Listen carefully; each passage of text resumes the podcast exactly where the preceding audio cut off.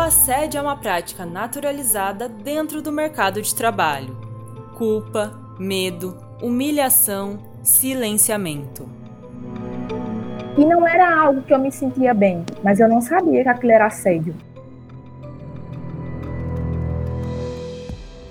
E tinha um repórter da minha editoria que assediava ela é, abertamente, com a falsa desculpa de ser uma brincadeira. E eu cheguei num ponto e falei: ou você para ou você para. Eu precisava muito daquele trabalho para me sustentar, mas eu comecei a ir assim, quase que de burca, sabe? eu ia com roupas que não eram nem confortáveis para trabalhar o dia todo, mas eu tinha tanto medo.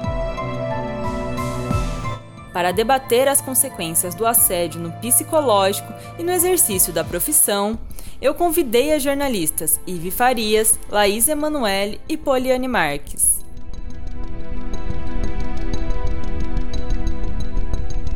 Esse é o podcast Mais uma Jornalista contra o Assédio.